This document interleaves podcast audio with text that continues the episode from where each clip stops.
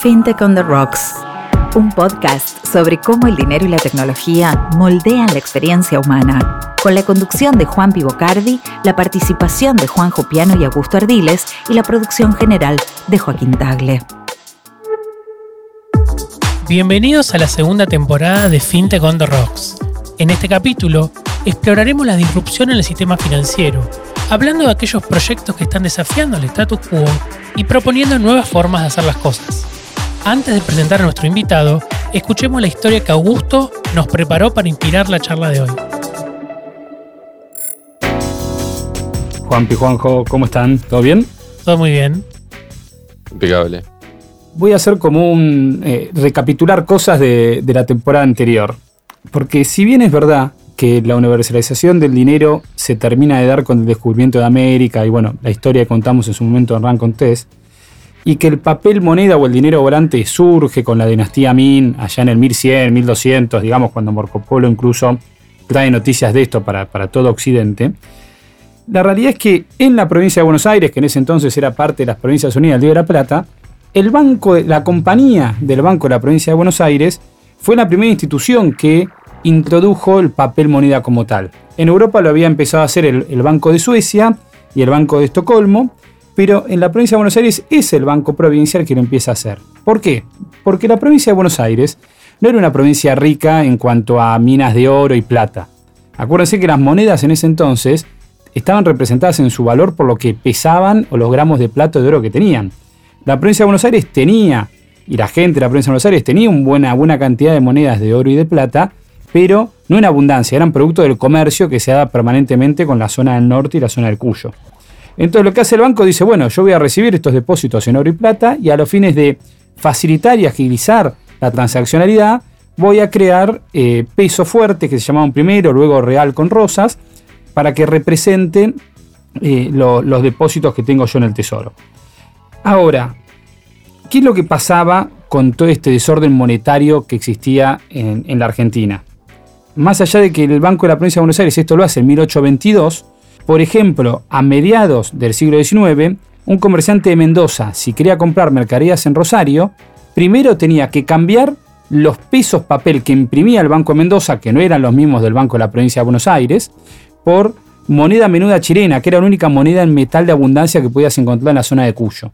Se tenía que ir con esa moneda chilena en metal hasta Rosario y cuando llegaba a Rosario cambiarlos por cuartos bolivianos, porque como Rosario comerciaba mucho con la zona del Alto Perú, tenía en abundancia esta moneda boliviana que se hacía en, la seca de Potosí. Compraba la mercadería, volvía a Mendoza y de vuelta tenía que vender la, mercadería en peso papel eh, mendocinos, mejor dicho, del Banco de Mendoza, y después arrancar de vuelta al círculo si quería volver a abastecerse. Algunos historiadores de la época, historiadores económicos como Williams, que escribe un paper sobre este tema en 1922, dice que los spread, la diferencia de tasas que podía existir entre todos los cambios que tenía que hacer un comerciante, era más, allá, más o menos un 25%. Es decir, más allá de la ganancia que tuviera, siempre tenía un costo de un 25%. ¿Qué es lo que pasa en la Argentina? En la Argentina, más allá de que el Banco de la Provincia de Buenos Aires en 1822 introduce por primera vez el papel moneda y que muchos bancos después provinciales lo van copiando, es en 1881 cuando se da la unificación total de la moneda, con la sanción de la ley 1130 de la época de Roca. Entonces, todo esto me lleva a pensar, Juanpi, lo importante, ¿no? Para quienes buscan innovar, de que obviamente, más allá de tener una visión, tienen que saber si están o no están a tiempo. Si a veces no están llegando demasiado temprano. Y mi pregunta es, ¿cuán importante es este timing, no? O sea, al, momento de tomar decisiones y, cómo hacer para poder predecirlo. No solamente la innovación, sino también el timing, el momento justo. Para responder esta pregunta, trajimos una persona que se atrevió a innovar y buscar nuevas formas de hacer las cosas. Y lo curioso es que no lo hizo una vez, sino dos veces. Primero en Reba y ahora en Utopia. Estefano Angeli, muchas gracias por visitarnos. Hola muchachos, ¿cómo andan? Gracias por la invitación. Y la primera pregunta que te quería hacer es esta, ¿no? ¿Cómo sabe el emprendedor que es el momento? Creo que no se sabe cuándo es el momento, ¿no? Uno se tira a la pileta cuando ve una oportunidad, empieza a construirlo en el camino y la empieza a iterar y empieza a adecuarse también al mercado y a los usuarios y a la competencia. Eh, pero lo que hay que entender también es que, o lo, como yo veo las cosas, es que los proyectos realmente duraderos y que crean mucho valor llevan mucho tiempo de construcción. Entonces, yo creo que uno tiene que empezar temprano para poder llegar al mercado cuando el mercado está maduro, listo para dar una oportunidad fuerte a quien está listo para agarrarla. No se construye una compañía y un producto fuerte y muy útil de la noche al día. Entonces, hay que jugar con apostando a futuro. Che, Reba, y pienso un poquito en, por ahí la primera experiencia en Reba y esta en Utopía, o Utopia, perdón, y, veo claramente dos timings muy distintos para los mercados en los que cada uno está.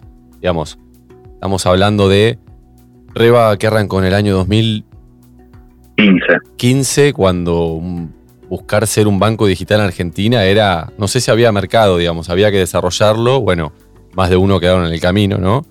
y hoy estás en un mercado totalmente maduro para eso, ¿no? ¿Qué, qué, qué, reflexión tenés para nosotros respecto a estos dos mundos tan distintos en cuanto al timing, ya que estamos hablando del timing de un emprendimiento?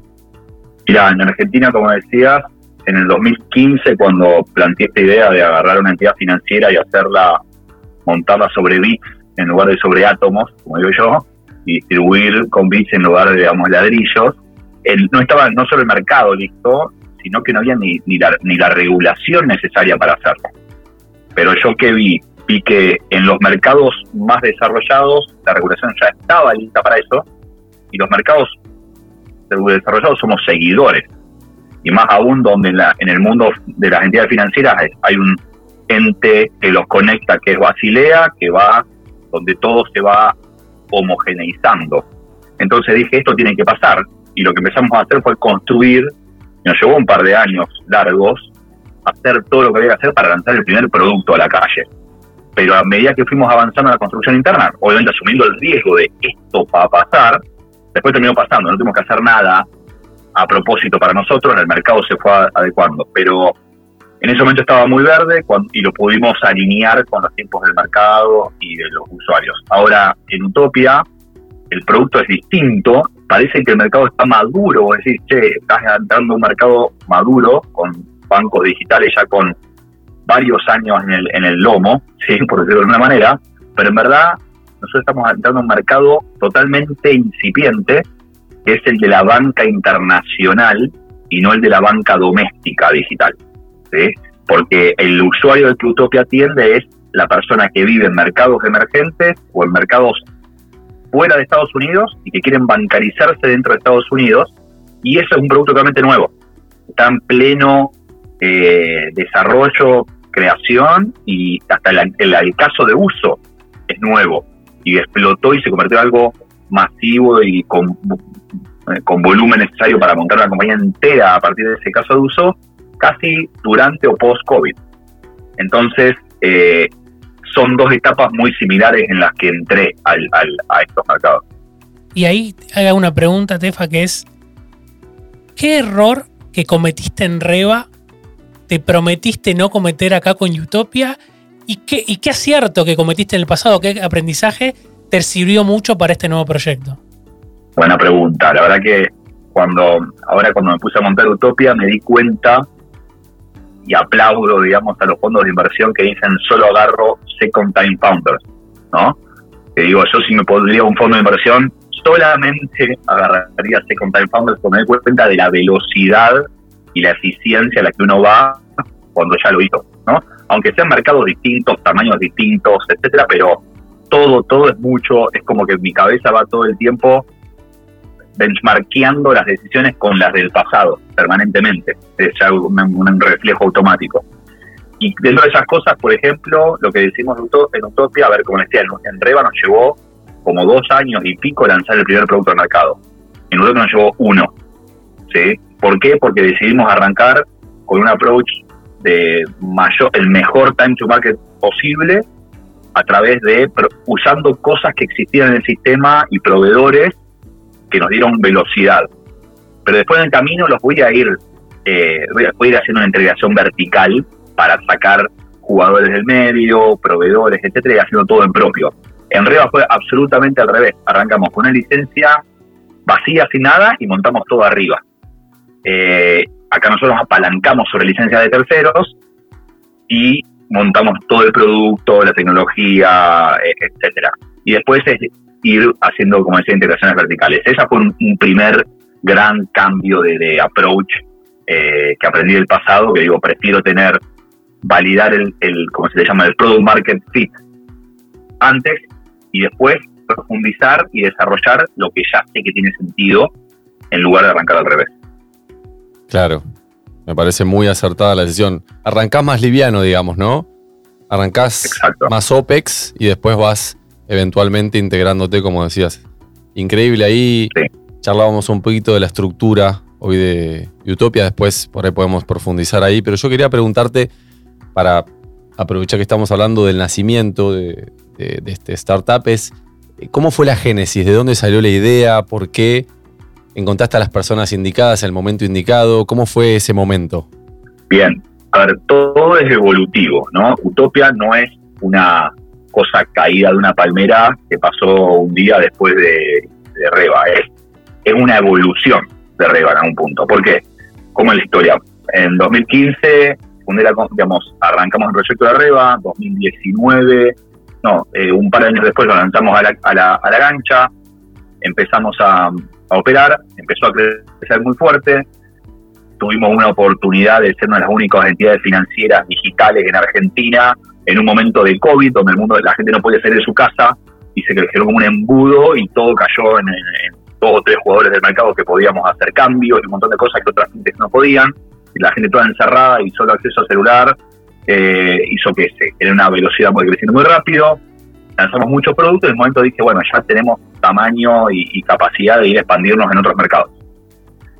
Entonces ahí empecé a explorar la región, empecé a explorar México, Colombia, Brasil, los mercados más grandes fuera de Argentina y Latinoamérica, y me di cuenta que era demasiado complejo, mucho tiempo, mucho dinero y mucho dolor de cabeza, y era casi hacer todo de vuelta eh, cuando uno quería, cuando uno quiere expandir un modelo de banco digital doméstico en otro país. No importa qué tan cerca esté ese país. ¿sí? Porque parece fácil, ¿eh? parece una app que se integra y todo muy lindo, muy rápido.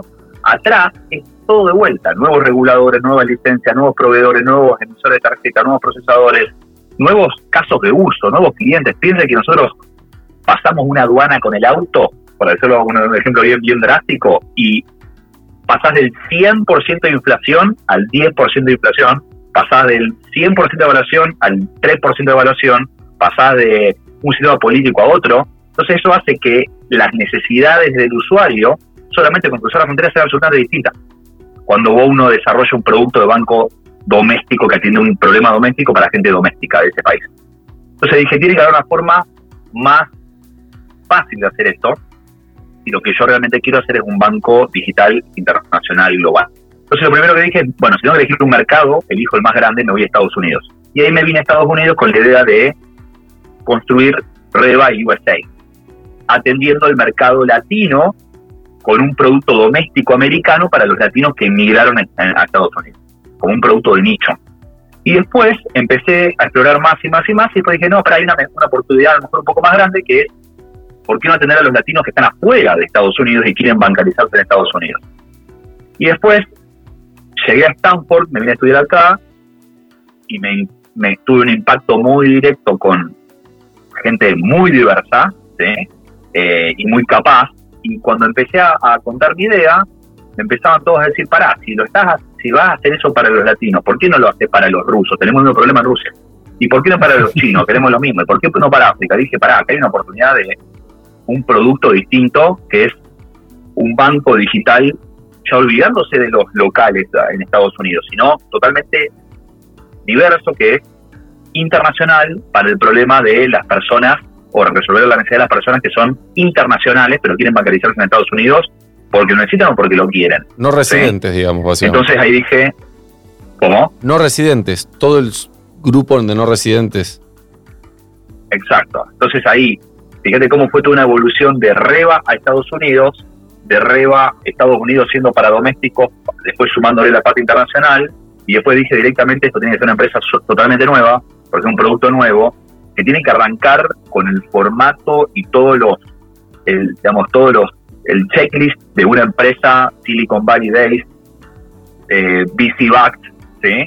Eh, para poder tener para adelante el diseño y la, escalabilidad que tiene cualquier empresa que se funda acá. ¿Y por qué elegí eh, San Francisco y no elegí eh, Miami, New York? Es porque, porque mi idea inicial parecía que esto apuntaba a Miami como lugar donde basarme yo y la compañía. Y después me di cuenta que Miami era demasiado eh, latino. Era como que iba a estar ya mi cabeza, mi entorno, mi network iba a ser demasiado latino y iba a estar limitando mi compañía a Latinoamérica. Entonces dije, bueno, ¿qué tal New York? De New York y me di cuenta que era demasiado americano. Y era solamente el mercado de las cosas que se construyen en New York son para Estados Unidos. Y después llegué acá a San Francisco eh, y me di cuenta que esto es absolutamente global, el mercado es uno y es el mundo, nadie habla de nada, de construir nada que esté limitado por zonas, estados, regiones, países, es todo global del día uno, así que dije, este es el lugar donde tengo que plantar para hacer este producto. Así que así fue la historia y cómo llegó la idea de Utopia. Qué, importante, Estefano, esa explicación sintética que hiciste Estados Unidos. Hacía rato que no le encontraba tanta claridad, pero es verdad, porque cuando el argentino quiere innovar o, el latino quiere innovar en Estados Unidos, se radica en Miami. Es como la segunda capital, digamos, de, Estados Unidos para, para, todos los latinos. Eh, es un gran punto. Ahora, contaba, viste, en, la historia, al comienzo del episodio, eh, algo muy sencillo, como era la aparición del papel moneda acá en, lo que eran las Provincias Unidas, que era algo innovador en ese entonces, ¿no? 200 años literalmente, 201 años atrás. Ahora, ¿cómo ves vos la, innovación en el ámbito financiero? ¿Cómo te, te, imaginas, digamos, ir desarrollando esto? ¿Hacia dónde se va a ir creciendo? Mira, yo creo que hoy, hoy justo es un momento bastante, con mucha volatilidad y mucha incertidumbre respecto de, digamos, ya que todos los problemas que hubo el año pasado, para fin de pasado respecto de la caída de FTX, que generó una barrida gigante de compañías y una volatilidad en el mundo cripto gigante, puso a los reguladores muy nerviosos. Después las, caídas ahora de Silicon Valley Bank, Signature Bank, eh, etcétera, y bancos regionales puso a los reguladores más nerviosos. Entonces los reguladores ahora empezaron a decir toda esta innovación cripto que estaba pegando en el borde, palo de adentro, palo de afuera, por ahora, frenémosla, salieron muy fuerte a perseguir y a, multar y a limitar un montón de cosas que pasaban y estaban bien que pasen, o estaban como le estaban mirando de reojo, porque yo creo que se viene, y así operan muchos los reguladores, ¿no? Es primero detección, análisis, acción y después regulación, ¿no? Yo creo que el mundo cripto, que es la innovación más grande respecto de la transferencia de valor, el recuerdo de valor, distintas monedas, un poco lo que contábamos de la historia, es como estas nuevas monedas que van saliendo para mejorar ese problema del 25% de margen que decía que perdía un comerciante de ir de un lado para el otro eh, y cobrar cosas distintas. Yo creo que la tecnología blockchain, las, criptomonedas, vienen a resolver todo eso como mecanismo de, traslado de valor eh, y de resguardo de valor, etcétera, eh, y porque ya más, es más eficiente, de más agilidad, más económico. Pero creo que hasta ahora veníamos caminando y todos moviéndonos en el Far West, ¿no? Es como una cosa totalmente desregulada, donde después terminan pasando estas cosas que pasan y donde el público pierde eh, por falta de regulación, las cosas no están muy controladas, toman más riesgo del, que corresponde los jugadores no regulados y un día la cosa explota. ¿sí? Eh, no tienen los mecanismos de contención que tienen los regulados, ¿sí? que para eso están los reguladores, para, al final del día, para proteger los depósitos de los ahorristas. ¿no? Entonces, cuando suceden esas cosas, es como que se retrae el mercado y tiene un shock, y por un momento de shock pasa un momento de ajuste, y yo creo que vamos a llegar a un mundo, sobre todo en Estados Unidos, donde se va a poder hacer cripto, pero de manera regulada. Se van a regular las, y está pasando, digamos, las stablecoins no son otra, otra cosa que un fondo común de inversión, donde yo le doy un dólar y en lugar de darme una cuota parte de un fondo de inversión, me dan una criptomoneda. Entonces el banco, eh, los reguladores están diciendo, vos emitís una criptomoneda, adecuate a la norma de, de un eh, fondo de inversión, de un money market, ¿sí? Y tenés que tener cierto ratio de liquidez, funciona de tal manera, tal, eh, transparencia, nivel de transparencia. Y así, ¿y, qué pasó también? los reguladores salieron a decir, si un activo compra, se vende de forma pública, puedo entrar, puedo salir y lo compro con fines especulativos para hacerla corta, es un security. Entonces dijeron, NFTs, criptos, etcétera, son securities, tenés que meterte dentro del, marco regulatorio. Todo lo que estaba tradeando no estaba regulado, entonces estás en falta. Y así empezaron a perseguir y ven que salen multas para coins, para Binance, para hasta artistas que sponsoriaron un NFT. Entonces, se está pasando por un momento de, de purga, de ajuste, que va a terminar para mí en un mundo cripto regulado, pero es una buena noticia desde mi punto de vista. ¿Por qué? Porque el gran capital del mundo, lo que mueve las agujas de verdad de, las economías, de los mercados, son las grandes instituciones financieras, private equity, hedge funds, etcétera, que hasta ahora no se metieron en cripto, porque no lo pueden hacer porque era un producto desregulado. Entonces, el momento que digan, y los bancos, la verdad que son muy reacios. No hay bancos que te abran cuenta de la empresa cripto, hoy las empresas cripto no saben dónde poner su plata, el, el Rampop, Rampop, como se le llama, está muy complicado. Entonces yo creo que en el momento que salga el regulador y diga, cripto es esto y se hace así, los bancos dicen, ah, listo, ahora se puede hacer así. Y los fondos dicen, ah, ahora esto está regulado, pum, se mete y empieza a fluir y eso va a dar más volumen del que hasta ahora le dio el mercado retail o desregulado. ¿No, no crees que eh, eso... Esa es mi, lectura. ¿No crees, Estefano, que eso es paradójico? Porque va un poco en contra del concepto DeFi, quiero decir, y naturalmente, sin que todavía las regulen, porque cuando pasan todas estas eh, eh, crisis, en, eh, crisis con, criptomonedas, terminamos siempre yendo a buscar la stablecoin, que en definitiva, como bien lo señalas vos, es un fondo de inversión, digamos, es un banco, una entidad privada que te dice, yo te emito una criptomoneda que vale uno a uno con un dólar o uno a uno con un yuan o, con lo que sea. A, mí me, me, genera esa paradoja, ¿no? De que si DeFi realmente podrá terminar imponiéndose y podrá, digamos, prevalecer y, crecer, o si va a volver a, sentarse todo nuevamente en un concepto de, banco de finanzas más tradicional, ¿no? Mira, yo creo, mi punto de vista es que como lo fue el oro al inicio, o la sal antes que el oro, después el oro, después el papel moneda, después lo, en Argentina tenemos patacones, lecop, lecor, eh, cuasimonedas, las cripto, son medios para un fin. Lo que la gente necesita es un fin, que es poder tener ahorro, preservar valor y mover dinero para comerciar, para tradear. ¿sí? Para poder, como decíamos el ejemplo, para un comerciante pasar de un lado al otro y poder hacer una transacción comercial.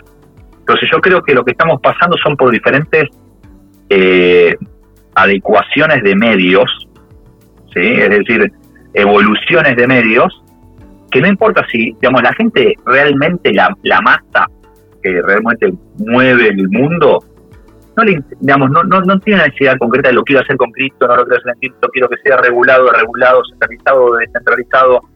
Quiere que las cosas funcionen, ¿sí? Y quiere una, cuestión que le facilite la vida. Entonces yo creo que eh, no, no veo ni que muera uno ni que prevalezca el otro. Creo que son mecanismos eh, distintos que van a ir evolucionando y claramente los, reguladores se van a meter y se están metiendo. ¿Por qué? Porque cuando vos decís el fin del regulador es preservar los depósitos de los ahorristas y pasan cosas como las que estuvieron pasando, donde los depósitos de los ahorristas se desvanecen, de hecho, hasta los ahorristas van a querer que los reguladores estén atrás para que no les pase de vuelta. Entonces, eh, nada, digo, es dinámico y, y no, no creo que hay que ser radicalista ni de la centralización o la descentralización o los bancos centrales o de DeFi. Creo que eh, va a haber para todo, ¿no? Va a haber espacio para todo. Ya mencionaste varias veces la cuestión de la protección del dinero de los ahorristas, la regulación. La, duda que se nos viene siempre a la cabeza con, proyectos como Utopia es, y, y, esto lo ato también con la, llamémosle la crisis que despertó los problemas del Silicon Valley Bank y de Signature Bank, es si, si, este tipo de productos tienen la famosa protección FDIC, ¿no? La, la, protección que en Argentina es el seguro de garantía de los depósitos.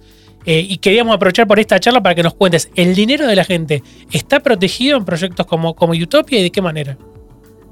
Bueno, hay dos grandes mundos, digamos, porque hay productos que se asimilan, pero tienen están compuestos de manera distinta o la arquitectura distinta y hacen que unos estén, estén protegidos otros no.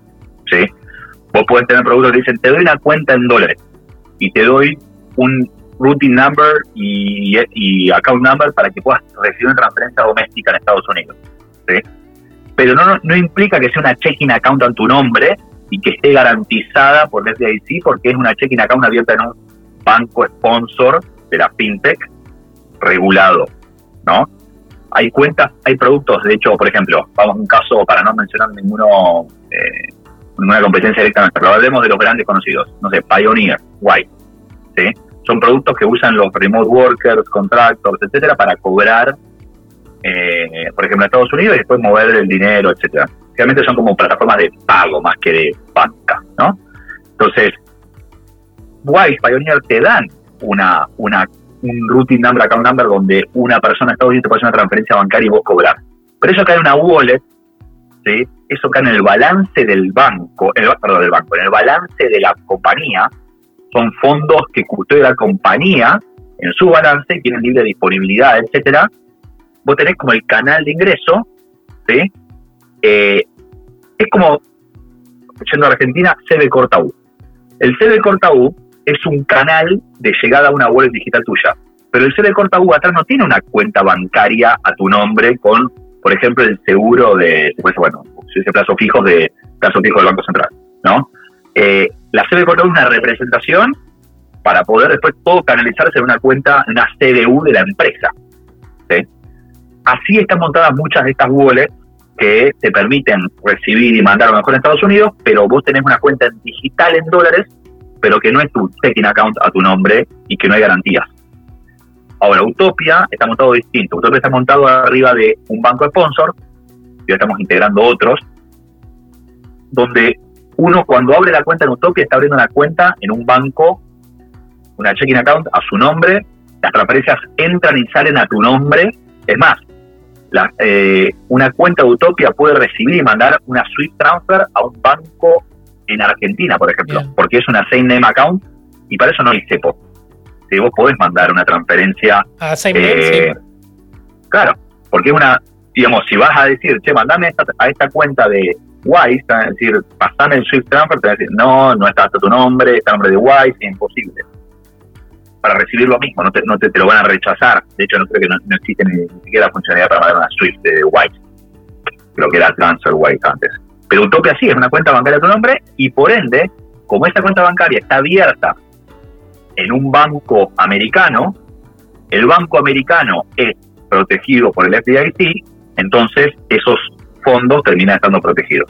No es Utopia el que está eh, digamos, contratando los servicios del FDIC, sino es el banco por debajo. Perfecto, y ahí entrando un poco a, nuestros oyentes y a cualquier cliente que esté en Argentina o en el resto del mundo que quiera tener el servicio de Utopia.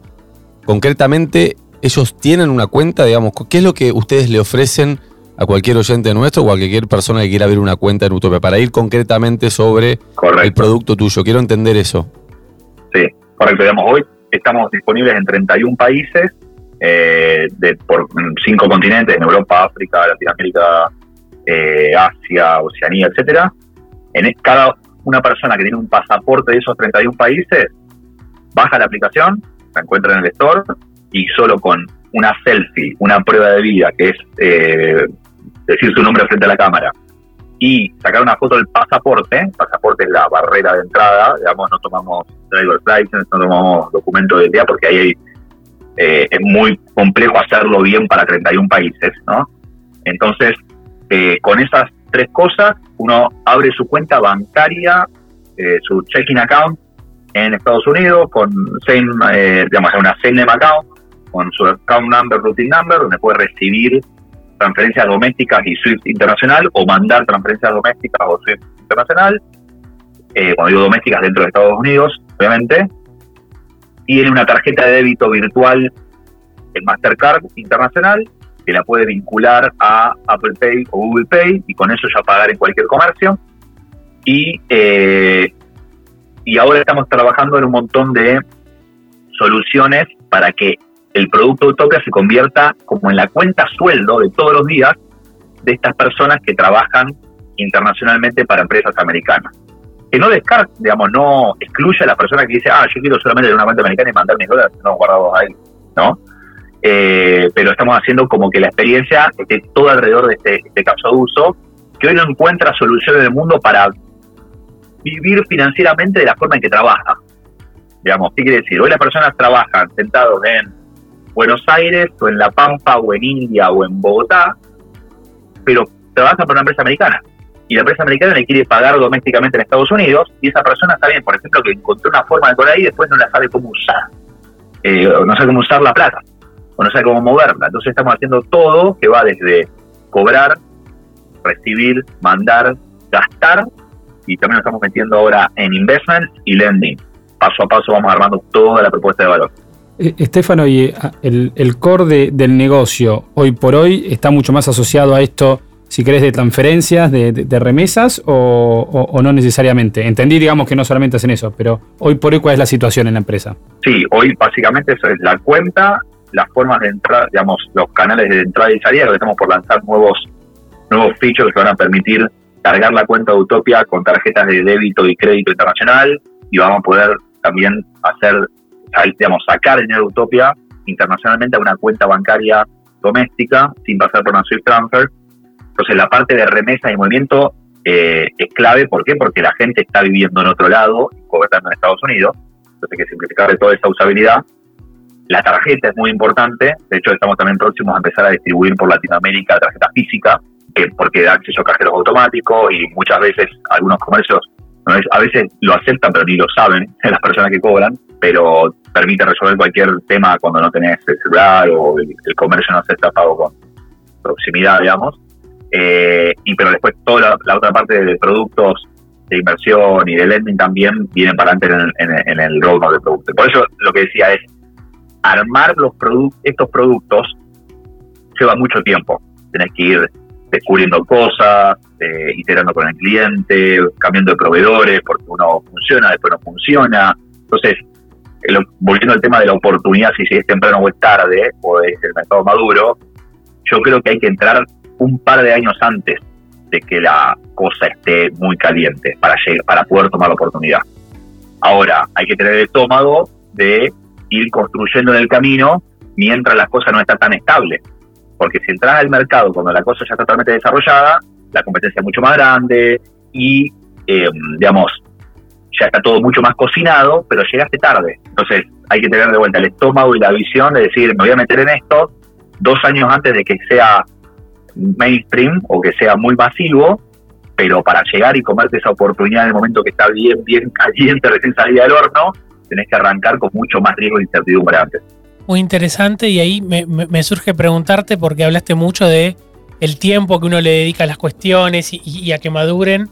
En esto entiendo que también fue un cambio o un cambio para vos en el sentido que esta, esta innovación o este nuevo producto o este nuevo proyecto fue, eh, corregime, fuera del, espacio de la empresa familiar, ¿no? ¿Cómo fue ese cambio, ¿no? Innovar adentro, siempre obviamente en, la frontera de lo que era la, tecnología de, ese grupo, y hoy decir, bueno, desprenderse del grupo familiar y animarse a ir solo. ¿Cómo fue ese paso en lo personal? No, fue muy bueno eh, y fue necesario.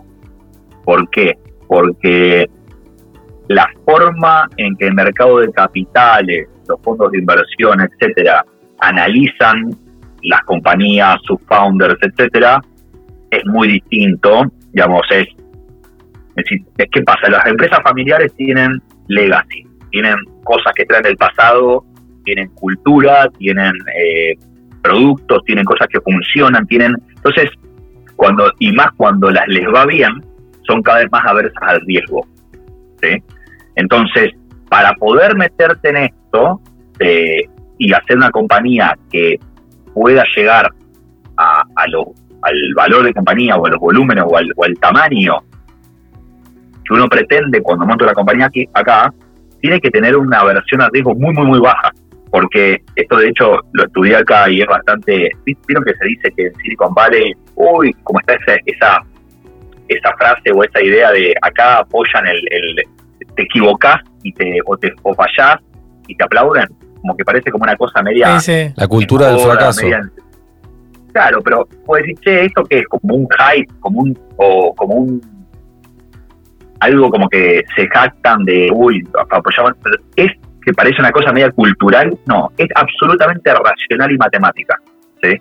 ¿Cómo funciona? Es, piensen que la probabilidad de éxito y el retorno es una distribución normal, una campana de Gauss. ¿sí? Entonces, si vos apostás a lo seguro, vas a tener, vas a tener una probabilidad de éxito mucho más alta en la punta de la, de la campana, de la distribución normal, pero el retorno es mucho más bajo. Cuando, si vos querés triunfar, digamos, y pegarla a lo, grande, tenés que ir a la cola de la campana, al final, ¿sí? Con el, con, donde el nivel de riesgo es muy alto, pero si la haces bien, la rentabilidad es gigante y el retorno es gigante. Pero esa probabilidad de éxito baja, digamos, esa probabilidad de, de, triunfar a lo grande es exacta, el nivel de riesgo, perdón, que tenés que asumir para tener la probabilidad de triunfar a lo grande es el mismo nivel de riesgo que tenés que asumir para perder a lo grande.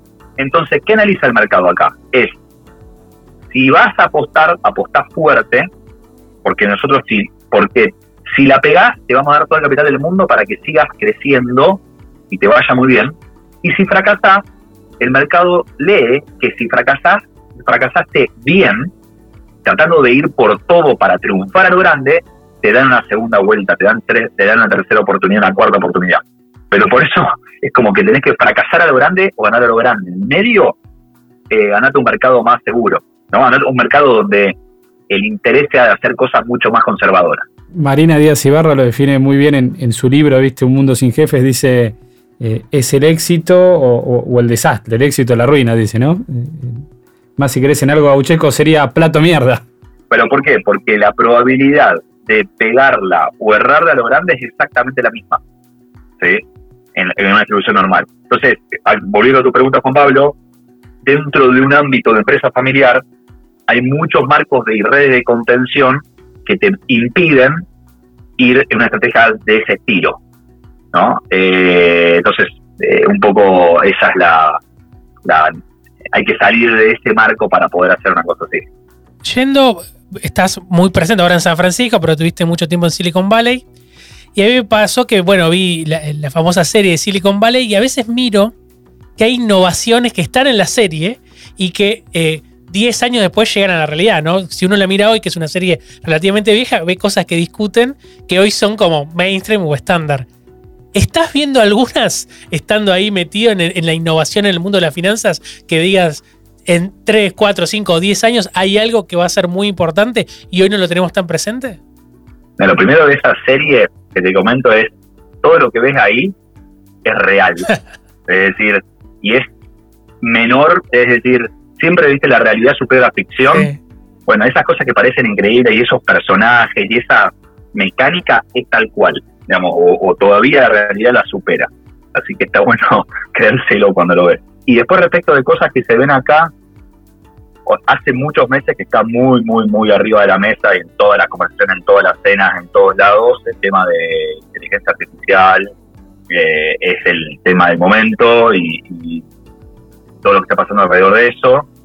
Todas las compañías que están queriendo ir a levantar capital hoy les meten un ángulo de inteligencia artificial, etcétera. Y yo creo que en algún momento llegará a las finanzas también.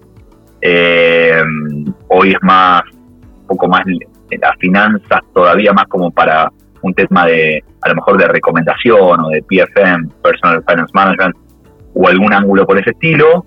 Eh, ya existían los bots, ¿o no, Stefano? Digo, ya existen los bots que, que, en el mundo cripto han funcionado bastante, que te, te tradeaban por vos, ¿viste? Te intentaban tradear, digamos.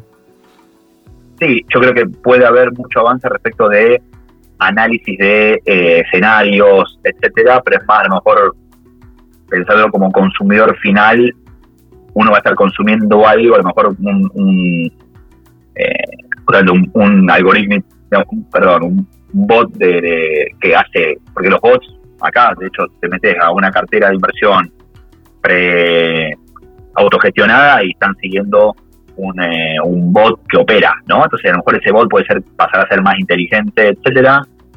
Eh, pero después sí lo que también está, hay dos temas grandes en la mesa. Perdón, eh, en general, hoy el tema más caliente de todos es AI y, el y todo el tema de ChatGPT y OpenAI, todo ese debate. Y el otro tema importante es justamente la fricción que, les contaba al inicio que hay eh, hoy y esta purga entre el mundo cripto y el mundo fiat regulado. Eh, que yo me imagino que el desenlace va a ser eh, alguna forma regulada de volver a ser cripto. Además, creo que los jugadores, los exchanges, por ejemplo, yo creo que van a tender a, forma, a convertirse en regulated broker dealers, que van a poder tradear criptos y no criptos reguladas a través de sus exchanges, porque hoy es como que todo lo que tradean termina estando bajo el ámbito de alguna manera de, la SEC. Entonces, creo que por ahí es todo lo, esa es la otra tendencia. Creo que todo lo que antes hacía por afuera del ámbito de los regulados y reguladores se va a regular y eso para mí le va a dar más, más volumen. Genial, Tefa. Y un poco para, para salir de lo técnico, de lo específico de las finanzas y demás, ir un poco a lo personal, queremos ir adentro tuyo, llegar a tus entrañas y, entrar con la pregunta que damos, dimos acá en llamar la pregunta buena leche, que algunos nos miran raro cuando la planteamos con ese nombre, pero básicamente queremos saber qué problema del mundo te obsesiona resolver. Problema puede ser de tu vida personal, de algo que te quedó de pequeño, de tu mascota, del laburo, de lo que sea. Decís, che, esto no puede ser, lo tenemos que resolver de acá a 10, 20, 30, 50 años. Bueno, yo lo tengo muy claro, lo pienso todos los días y es exactamente lo que estoy tratando de resolver con Utopia, que es antes las personas estaban cómodas o creían que era lógico que uno nacía en un país y tenía que bancarizarse en ese país, sufrir las bondades o, los defectos de ese país, estar, decir, mi economía y, mi, mi, mi, bolsillo y mi familia estar siempre vinculado al riesgo político, social, económico de, en nuestro caso, Argentina. Eh, entonces, estamos como anclados a eso. ¿Qué pasa cuando ves el mundo hoy? ¿no? Es un chico que nace y empieza a crecer y empieza a relacionarse con personas. Antes, los, a ver, ¿cómo nos criamos nosotros? Tus amigos eran los amigos del colegio, del barrio, que vos jugabas mano a mano, cara a cara, a lo sumo jugabas a videojuegos, pero el que está al otro lado era una persona con un, joystick al lado tuyo, entonces, o la computadora que era boba, ¿no? Entonces, estabas totalmente conectado y tu vida se desempeñaba en geográficamente y localmente donde vos vivías. Hoy, yo lo veo con mis sobrinas, ya las amistades, las relaciones, la interacción no tienen fronteras. Hoy jugás eh, a un videojuego y estás jugando en streaming, digamos, directamente eh, conectado con un flaco en otro lado del mundo, eh, ves una red social y estás viendo y a lo mejor tu follower o vos, el, influencer que seguís, una persona que viene en otro lugar de la Tierra, los viajes hicieron mucho más económicos, la gente se sube en avión mucho más fácil. Entonces, ¿qué pasa? Nosotros, para nosotros, decirte, tenés que bancarizarte, que tu economía dependa del país donde viviste, donde naciste, o donde vivís actualmente, tiene, es racional, es natural, no te genera un, un desencaje en la cabeza, ¿no? Sí, bueno, las cosas son como son. Ahora, anda a decirle a un chico que hoy tiene 5 o 10 años, cuando tenga 18, tenga que salir al mercado, o 20, 20 y pico, tener el mercado laboral, no, vos solamente podés cobrar en moneda local, solamente podés trabajar para una empresa en tu país, solamente eh, y vas a estar eh, condicionado a cobrar y a, eh, a estar impactado por la inflación, la devaluación de tu lugar. Es decir, ¿de dónde saliste? Dice, si yo juego a los videojuegos con gente de África, eh, sigo por redes sociales y hablo con un amigo y una influencer de Rusia y dicen, es como que lo natural es lo borderless, no lo, lo limitado a la geografía. Entonces, esa gente va a estar directamente rechazando algo que nosotros tomamos como natural. Entonces, yo que creo que el primer paso a esto, y que el COVID nos dio una gran palanca, yo el COVID creo que nos salvó la vida, entonces te digo como que el COVID hizo al mundo salir del closet, ¿sí? Porque, ¿Por qué nadie decía que prefería trabajar de la casa? ¿Por qué nadie decía que prefería trabajar en un renera en lugar de estar con una corbata hasta el cuello? ¿Por qué nadie decía que prefería estar con los hijos en lugar de dos horas yendo y viniendo al... ¿Por qué nadie lo decía?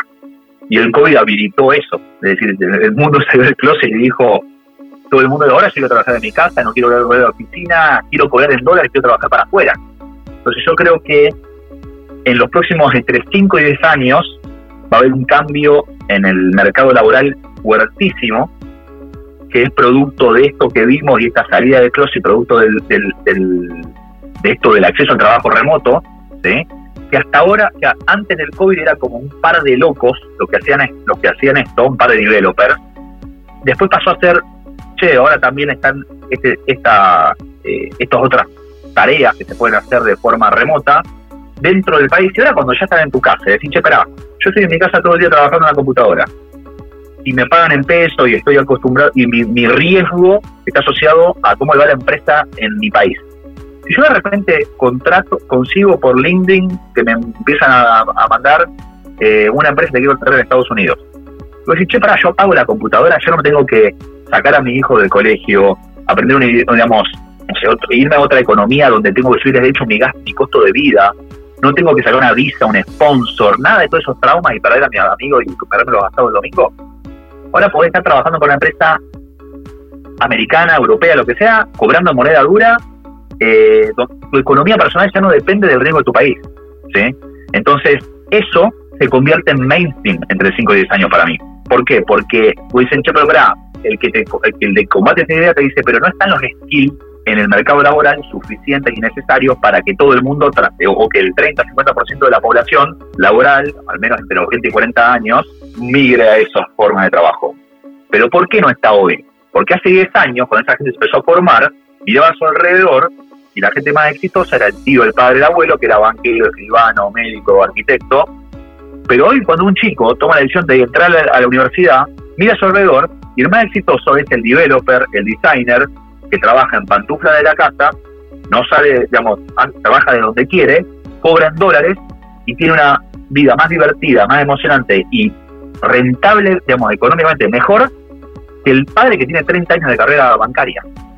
Entonces, cuando va a tomar la decisión de qué estudiar, mira a su alrededor y ahora ya no va más a estudiar medicina o arquitectura. Va a estudiar ingeniería, va a estudiar diseño, va a estudiar algo con aplicación internacional. Entonces yo creo que entre 5 y 10 años, cuando empiecen todas estas camadas a salir al mundo laboral, y después de haberse formado, el skill set en los mercados emergentes de eh, la población económicamente activa y en, edad laboral va a cambiar tanto que va a ser muy masiva la, la, transición de trabajar localmente a trabajar internacionalmente. Entonces, yo, ¿cuál es la, teoría de utopía? Es y por eso te digo que me obsesiona, este problema me obsesiona. Es el, Se nota con la pasión que lo contás.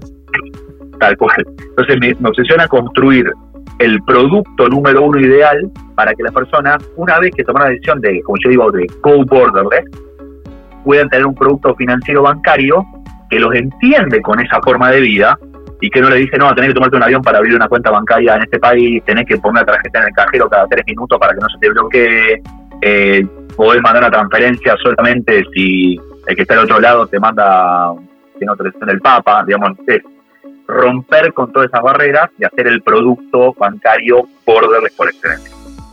Te, puedo hacer una pregunta autos de box, pero de alguna manera un poco relacionada, Estefano. Sí. ¿Cómo ves la industria gamer, que, que ha crecido bastante también los últimos años, y cómo se ve desde allá, desde Estados Unidos en particular? es como una industria que va por otra frecuencia, ¿no? Que no se la ve en la calle.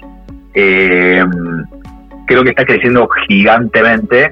Yo estoy viviendo de ciertas alianzas, etcétera, porque el producto nuestro también le, le, aplica a este caso de uso del gamer. Sí, sí, por eso te preguntaba, porque me parecía muy piola. Vas a buscar eso también, digo, de alguna manera. O, ese público, digo. Gamer.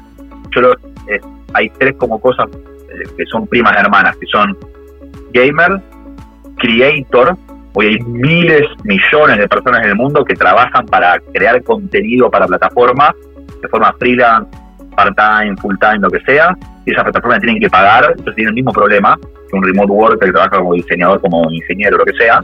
Y después tenés también la gig economy, que son la gente que pone su departamento alquilar en, en Airbnb, la gente que maneja un Uber, etcétera, que también le tienen que le pueden pagar en su cuenta local, pero dicen, sí, pero pará, si esta empresa está en Estados Unidos, ¿por qué no me pagan una cuenta en Estados Unidos?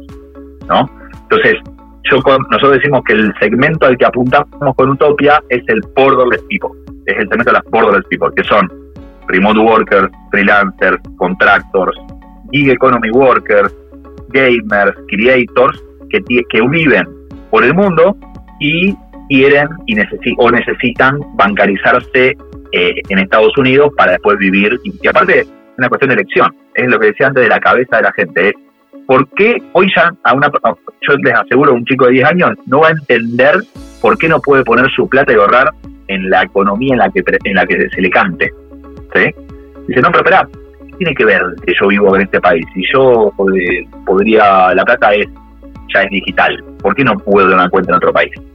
Entonces, eh, creo que la misma, esa, esa cuestión natural y, cultural va a ir tendiendo a que todo se vuelva borderless y ahí quiere estar Utopia, digamos, primero para, para ser la marca número uno en ese aspecto. Estefano, la verdad que muchas gracias por la charla de hoy. Fue, te diría, una clase de, de economía borderless o de la nueva economía. Espero que le hayas pasado bien, que te hayas divertido como nos divertimos nosotros y a toda la audiencia, nos vemos en el próximo episodio de FinTech on the Rocks. Muchas gracias.